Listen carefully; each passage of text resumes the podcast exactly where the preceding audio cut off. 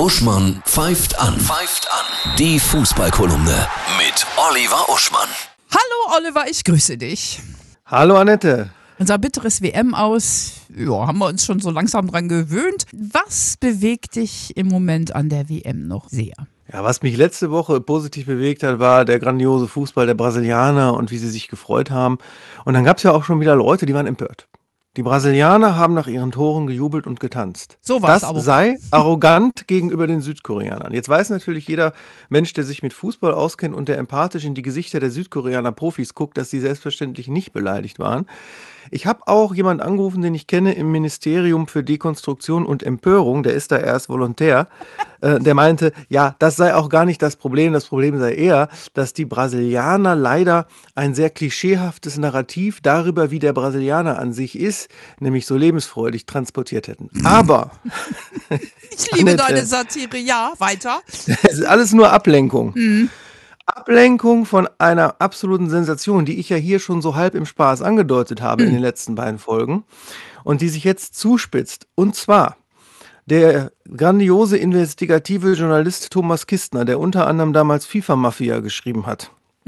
Der, und da gebe ich jetzt wirklich mal gerne einen Steilpass zum Podcast Lanz und Precht, wo er zu Gast war, da wird gerade von Forschern, von Wissenschaftlern mit Algorithmen untersucht, ob folgende These, die ich jetzt aufstelle, tatsächlich sein kann, und das untersuchen die ernsthaft, diese WM, die ja nicht umsonst so spektakulär ist wie ein Hollywood-Blockbuster vom Ablauf her, die ist geskriptet.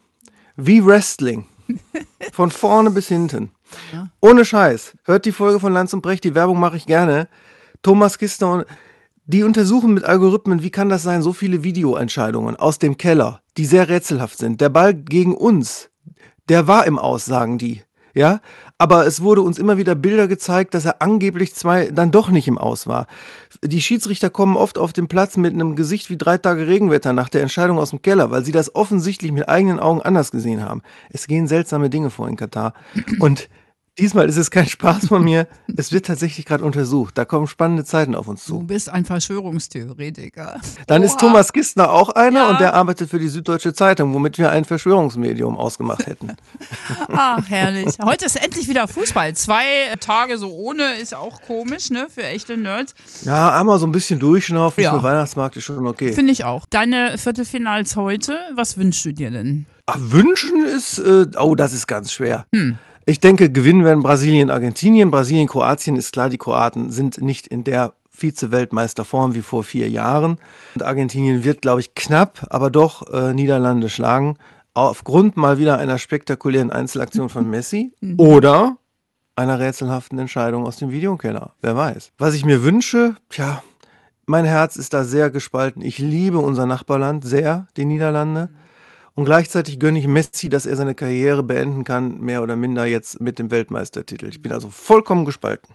Ich hoffe, du hast genügend Bier und ein schönes warmes Kaminfeuer. Viel Spaß beim Gucken. Wir hören uns. Ja, dir auch. Dankeschön.